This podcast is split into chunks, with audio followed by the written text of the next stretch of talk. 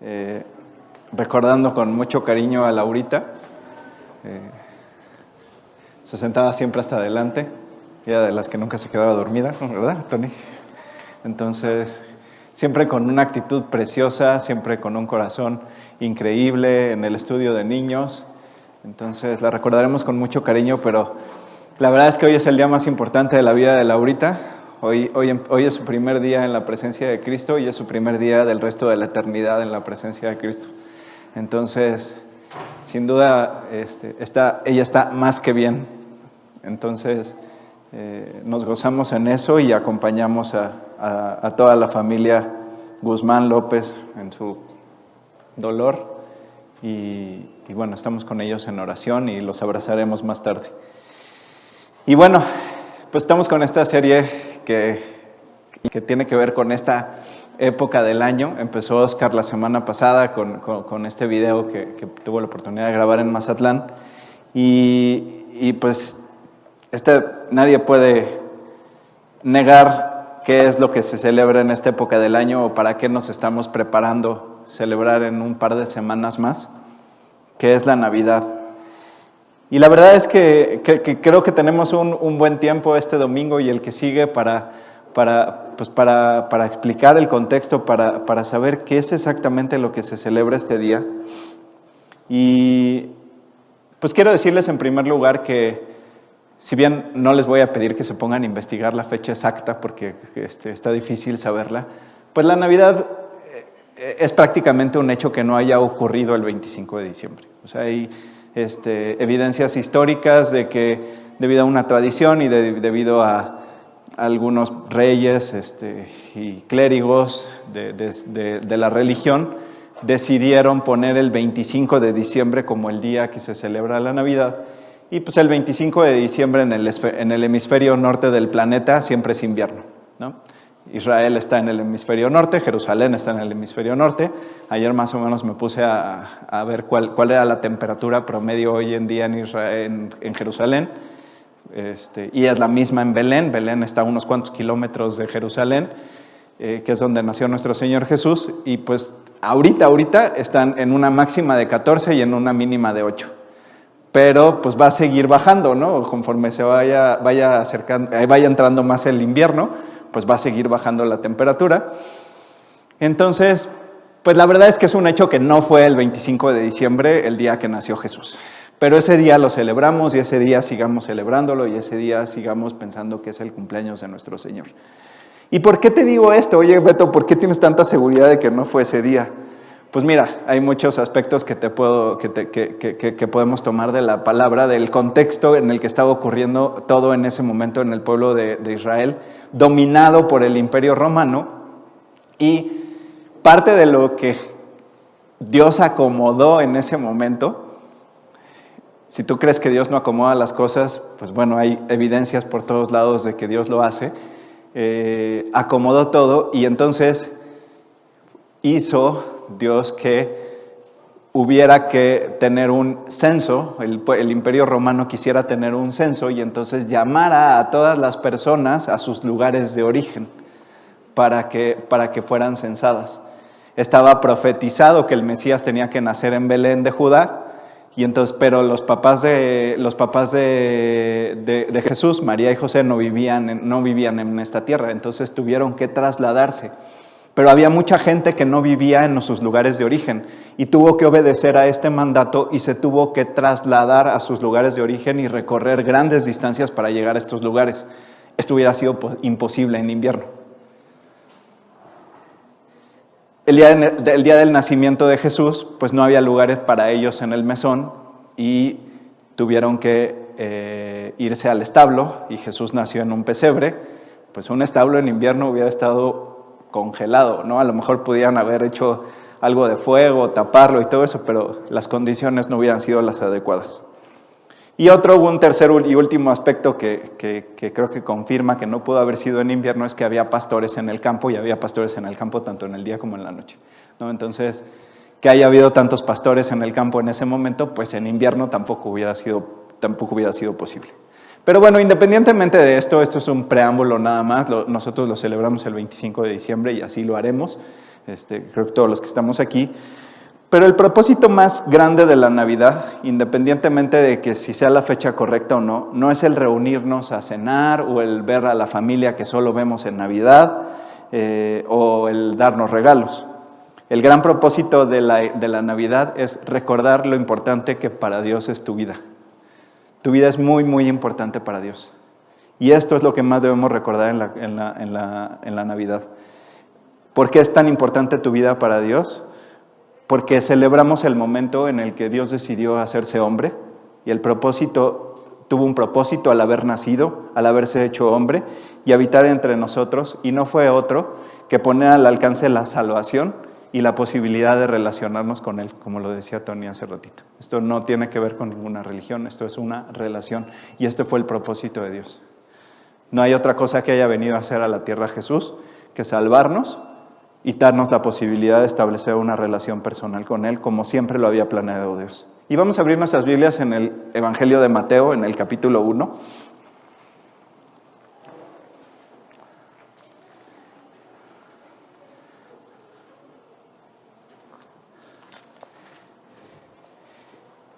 Y dice el versículo 18, el nacimiento de Jesucristo fue así.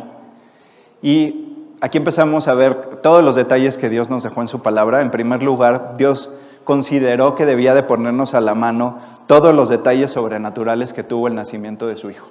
¿no? Eh, el venir a este mundo por parte de Dios es el acto de amor más grande que haya existido. El que Cristo haya venido a este mundo lleno de oscuridad representó grandes retos y en donde a pesar de las evidencias muchos decidieron no creer en él. ¿Y a qué me refiero con estas evidencias? Todo lo que estaba pasando alrededor, vamos a ver un poquito más adelante eh, lo que ocurría eh, incluso en tierras lejanas, en tierras fuera de, fuera de Israel, que daban evidencia de que había ocurrido un gran acontecimiento, el mayor acontecimiento de la historia, que Dios se había hecho hombre y había pasado desapercibido. Y yo te puedo contar que eh, el día que yo decidí invitar a Cristo a mi corazón, mi vida empezó a cambiar. Y a pesar de que para algunos fue notorio esto, para otros pasó desapercibido. Y Dios puede entrar a la vida de la persona que está al lado o Dios puede nacer en el corazón de la persona que está al lado y tú decides hacerlo pasar desapercibido para ti. A pesar de la transformación que puede estar teniendo esta persona que está al lado de ti y tú ver esa transformación, decides bloquear tus ojos a eso y decides dejar el, acontecimiento como desapercibido. Sin embargo, hay muchos que han creído en, Jesús y en lo que vino a hacer al hacerse hombre, que es al morir en la cruz por ti y por mí.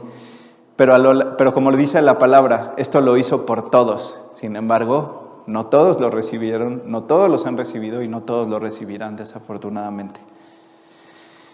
Ya entrando un poquito más en detalle en Mateo 1, 18, les voy a leer el versículo completo. Dice, el nacimiento de Jesucristo fue así. Estando desposada María, su madre, con José, antes que se juntasen, se halló que había concebido del Espíritu Santo. Y entonces, pues se encontraban desposados y el desposorio, pues era prácticamente como el matrimonio, a lo que, a lo, que lo único que le faltaba era la unión física. O sea, ya era un compromiso tan profundo como el matrimonio mismo. Sin embargo, todavía no vivían juntos, este, era, era, un compromiso más allá que el que hoy conocemos como la entrega del anillo. ellos ya, ya, ya estaban desposados, les faltaba la unión física y les faltaba vivir juntos. Y como dice el versículo, antes de que se juntasen, se halló que María había concebido del Espíritu Santo. Esta confirmación, en primer lugar, confirma eh, cuál es la procedencia de nuestro Señor Jesús, el milagro de haber nacido, que es el Hijo de Dios, que sin una unión física necesaria hoy en día para, y durante toda la historia de la humanidad, para la creación, para la procreación, para tener un hijo, sin haber estado esa unión física de por medio, María concibió y concibió a nuestro Señor Jesús. El Evangelio de Lucas da muchos más detalles acerca de lo que vivió María. Y ahorita vamos a pasarnos al Evangelio de Lucas también a ver qué, cómo fue lo que vivió María con toda esta noticia. Pero en el Evangelio de Mateo... Eh, nos da una perspectiva desde lo que vivió José con toda esta, con toda esta noticia. Los evangelios son cuatro cámaras captando la misma historia. Entonces esas cuatro cámaras enfocan diferentes aspectos o diferentes momentos de la vida de nuestro Señor Jesús. Y la cámara que utilizó Mateo fue la cámara que resalta la figura de Jesús como el rey que ha de venir. Por eso nos explica la descendencia de José y por eso en el, primer capítulo se centra en lo que José vivió, porque José era descendiente directo de, de David de la línea de los reyes. María también, como lo pueden ver en el Evangelio de Lucas, también era descendiente directa de David, pero de un hermano de Salomón. No era descendiente directo de la línea de los reyes. Si todo hubiera ocurrido con normalidad, si Israel no hubiera sido lo rebelde que fue durante toda su historia y Dios no los hubiera tenido que castigar con las conquistas, con los exilios, con, todo lo que les pasó, José hubiera estado sentado en el trono de Israel eh, hace dos mil años. Entonces, por eso se centra en, en, la vida de José. Y pues tú imagínate lo que, yo la verdad es que no me puedo imaginar todo lo que pudo haber pasado por la cabeza de José tienes la tradición de que vas a ver a tu esposa hasta el día que se acuerda eh, y entonces ese día va a ser ya la consumación del matrimonio y pues entonces tú estás esperando ese día y el día llega y tu esposa te dice que está embarazada. Entonces, pues José, cual ser humano que es como tú y como yo, debe de haberle pasado cualquier cantidad de cosas por la cabeza debe de haber sido muy confuso al momento. Sin embargo, José la verdad es que es un ser maravilloso, un, ser, humano, un, creyente maravilloso del cual podemos tomar muchísimos ejemplos, sobre todo los que somos papás. Y quiero recalcar esto también, y sobre todo en este día en particular, quiero recalcar esto. María y José eran seres humanos como tú y como yo.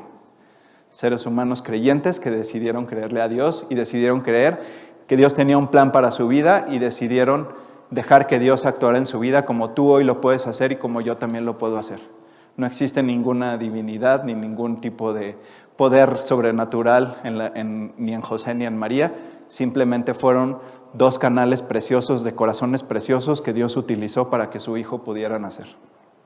Y eh, en todo este contexto y complementando con lo que ahorita también vamos a leer en el Evangelio de Lucas, lo que les puedo decir de ambos, de María y de José también, es que a pesar de su juventud, eran personas espirituales, eran creyentes y, eh, y pues bueno, maduraron a través de esta prueba. En el Evangelio de Lucas se describe que el ángel Gabriel se apareció a María tres meses antes de que esto ocurriera con José. O sea, María ya es de tres meses cuando pasa todo esto que estamos estudiando con José. Pero vamos a leer en el Evangelio de Lucas, en el capítulo 1.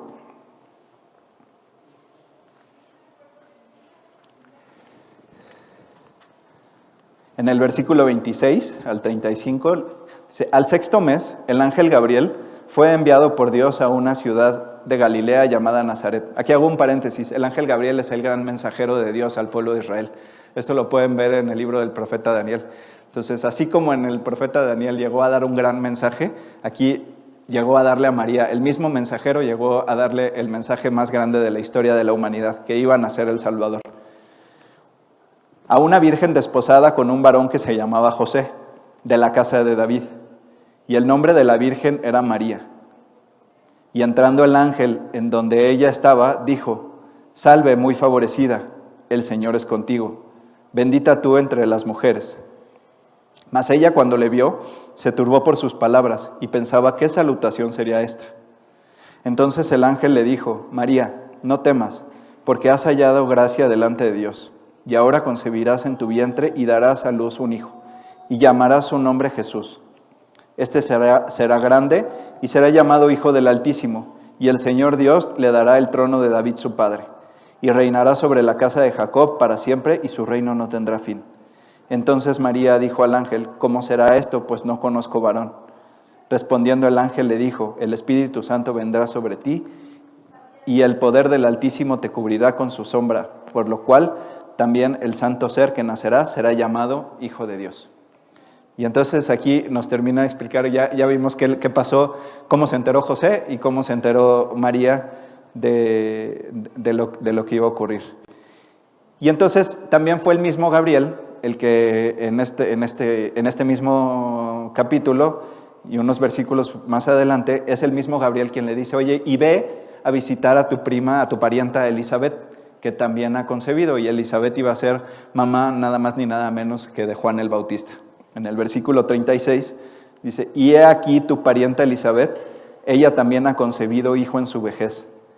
Y este es el sexto mes para ella, la que llamaban estéril, porque nada hay imposible para Dios. Entonces María dijo, He aquí la sierva del Señor, hágase conmigo conforme a tu palabra. Y el ángel se fue de su presencia.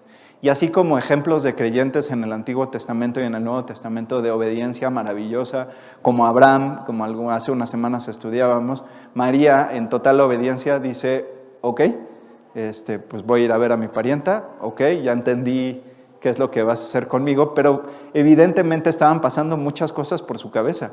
Y yo creo que también una de las cosas que pasaron por su cabeza en algún momento es, pues, ¿cómo le voy a decir a José? ¿No? O sea, ¿qué, qué, qué, qué tipo de entendimiento va a tener mi, mi, mi, esposo cuando sepa que pues, no hemos tenido, eh, no hemos consumado el matrimonio y yo ya estoy embarazada? ¿no? ¿Qué reacción va a tener?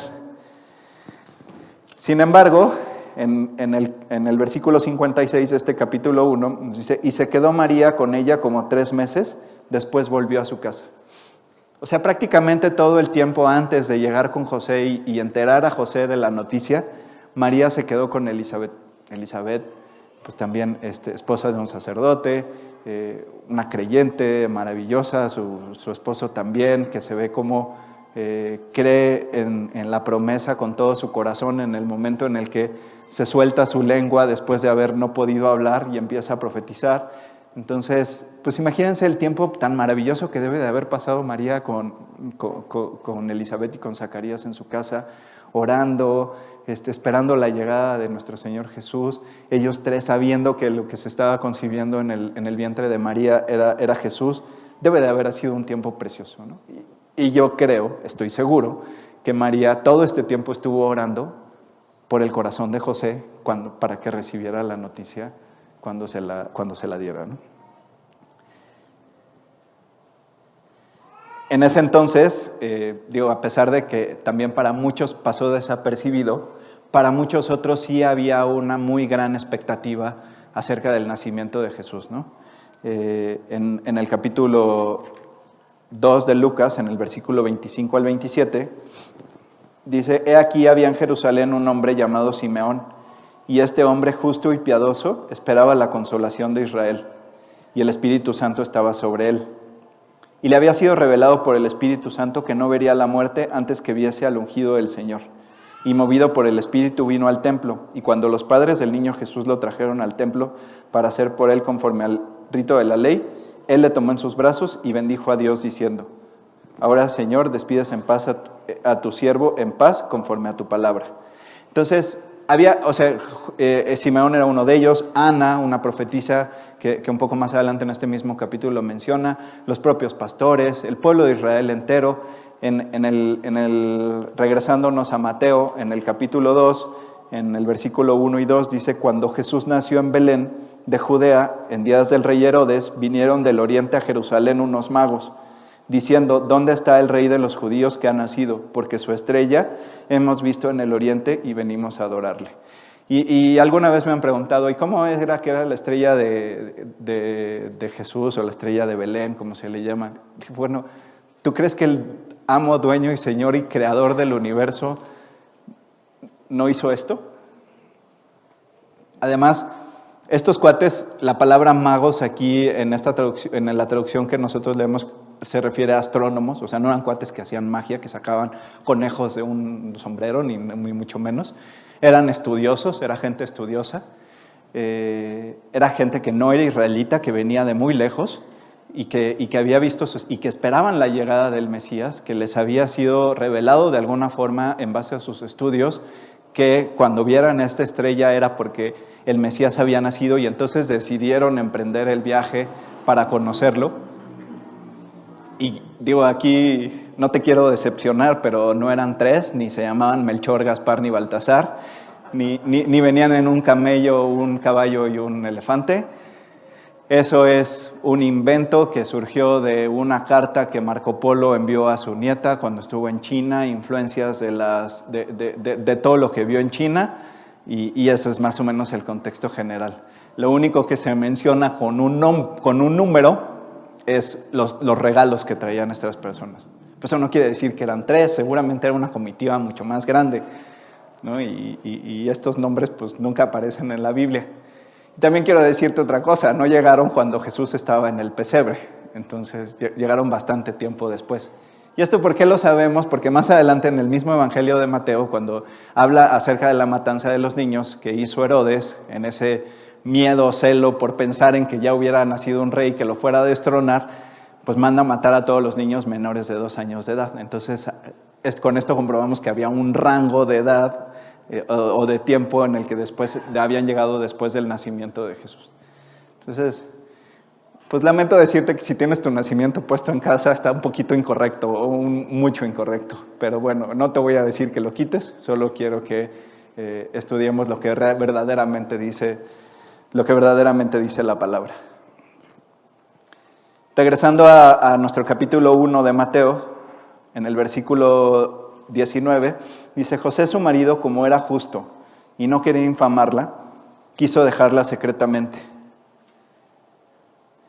Pues José eh, había, en, primera instancia, lo que pensó este, en toda esta noticia, en todo este vendaval de emociones que seguramente tuvo, lo primero que pensó fue en yo tengo que proteger a mi mujer. Y entonces eh, José escogió el amor por encima de la justicia. Oye, Beto, pero el versículo dice que era justo, ¿a qué te refieres? No, la justicia me refiero a que José era un israelita que debió de haber vivido bajo las leyes que están escritas en, la Biblia, en el Pentateuco, en, Levítico, y de acuerdo a esto, María debió de haber sido apedreada y muerta.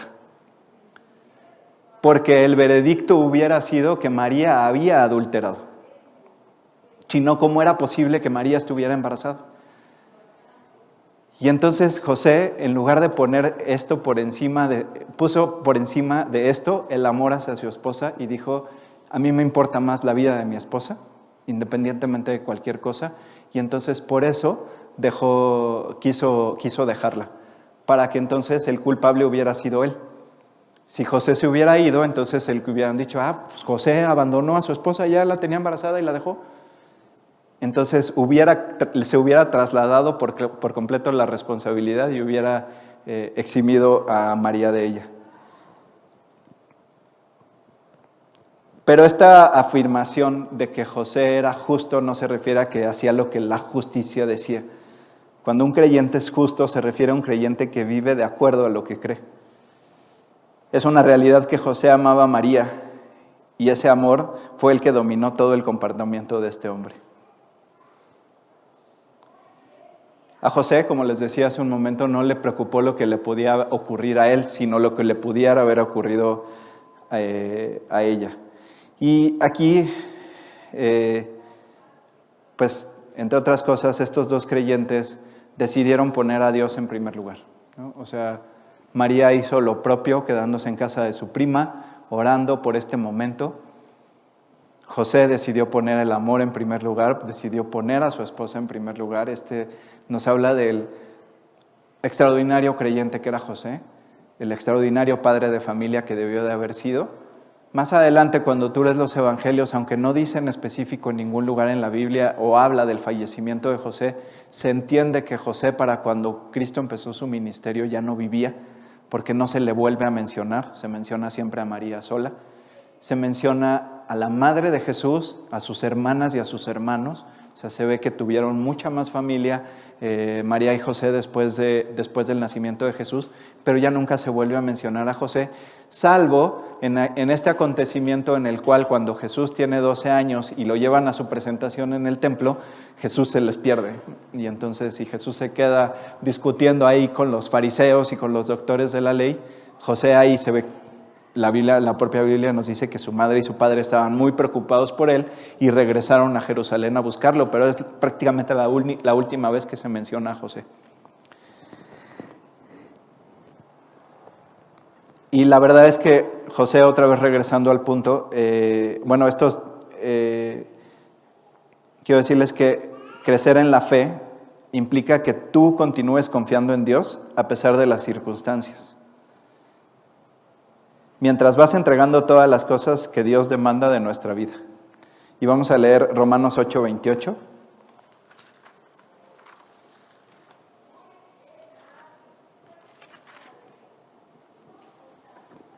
Y sabemos que los que aman a Dios, todas las cosas les ayudan a bien. Esto es, a los que conforme a su propósito son llamados.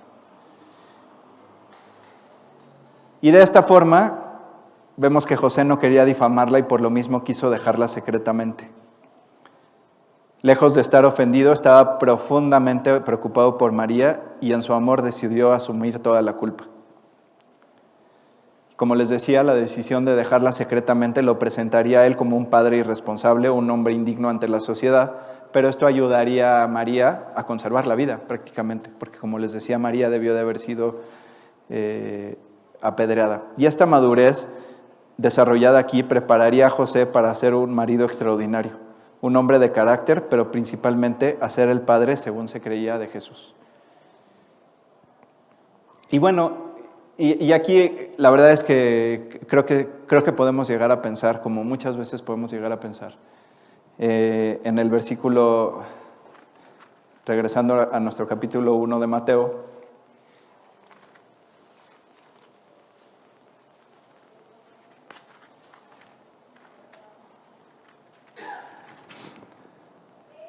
en el versículo 20 dice, y pensando él en esto, he aquí un ángel del Señor le apareció en sueños y, él, y le dijo, José, hijo de David, no temas recibir a María tu mujer porque lo que en ella es, lo que en ella es engendrado del Espíritu Santo es.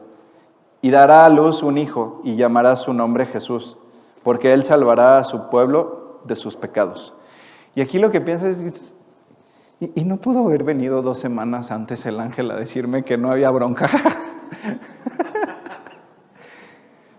pues, y, oye, va a llegar tu mujer, está embarazada, pero es del Espíritu Santo, no tengas problema, recíbela. Pero Dios quería probar el carácter de José. Dios quería probar el corazón de José. Y la verdad es que palomita verde de tamaño enorme para José, porque nos pone un gran, gran ejemplo de cómo debemos enfrentar las pruebas, de cómo debemos enfrentar las cosas de la mano de Dios, eh, poniendo el amor por encima de todas las cosas. Y la verdad es que yo solo puedo describir a José como un tipazo, ¿no? Se, pone, se hace muy poca mención de él eh, eh, en general, ¿no? O sea, en, todo se hace muy poca mención de José, pero, pero José fue un gran padre, José fue un, un gran creyente que decidió poner el amor por encima de todas las cosas y por eso Dios lo escogió para que, para que fuera el Padre terrenal de nuestro Señor Jesucristo y lo cuidara durante toda su niñez. Y le voy a pedir a los del worship si pueden pasar. Poco más adelante, pues ya conocemos el, el, final de la historia.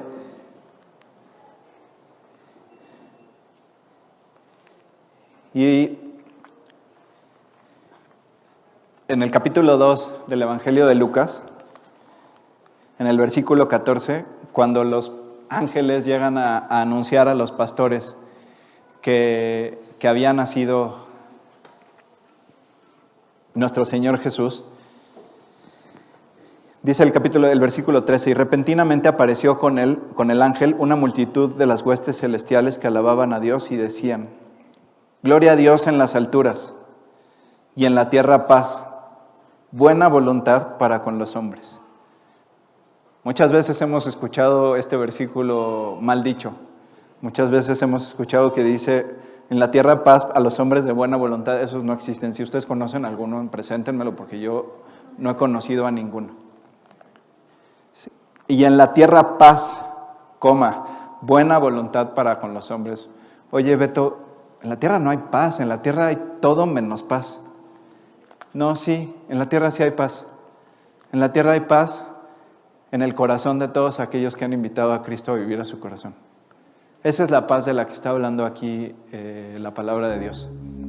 Entonces, no hay forma de experimentar esta paz si no es a través de que tú le abras la puerta de tu corazón a Jesús. Esta es la, la, paz que sí hay en la tierra hoy en día. Allá afuera, allá afuera del corazón del que no tiene a Jesús, lo único que hay son guerras, hambres, pestes y todo lo que dice la, la Biblia que va a acontecer. Hay esperanza porque hay paz. ¿Y por qué hay paz? Porque Cristo está en el corazón. Si Cristo, si Cristo no está en el corazón, no puede haber esperanza y no puede haber paz. Así que, pues esta mañana, eh, pues yo quiero decirte que, que, que de las primeras personas que sabían de la venida de Jesús, ya así en caliente, pues eran María y José, ¿no? Ya sabían que iban a ser y que su hijo era el Salvador del mundo. Pero a pesar de que fue su hijo y nació, pues ellos decidieron creer en, lo que en el propósito para el cual su hijo había venido a la tierra. Y por eso ellos hoy están en el cielo, porque tuvieron que tomar esa misma decisión que yo tomé alguna vez y que esta mañana quiero invitarte a que tú tomes también. Si tú quieres tomar esa decisión, si tú quieres experimentar la paz que promete Dios a raíz del corazón, del nacimiento de nuestro Señor Jesús y quieres experimentarla en tu corazón, Tienes que abrirle la puerta de tu corazón a Jesús. Tienes que aceptar el pago que hizo en la cruz por ti y tienes que pedirle perdón. Entonces yo te voy a guiar, tú no tienes que hacer nada, solamente repite estas palabras en tu interior.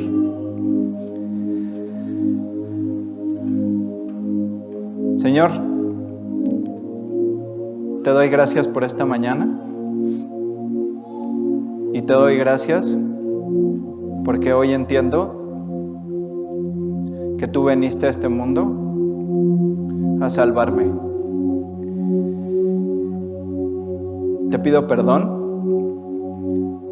y quiero aceptar esta mañana el pago que tú hiciste por mí en la cruz.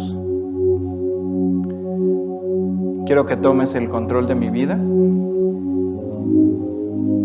y quiero que tú traigas esa paz a mi corazón que tú prometes en tu palabra. Te doy gracias por todo esto y te lo pido en el nombre de Jesús. Amén.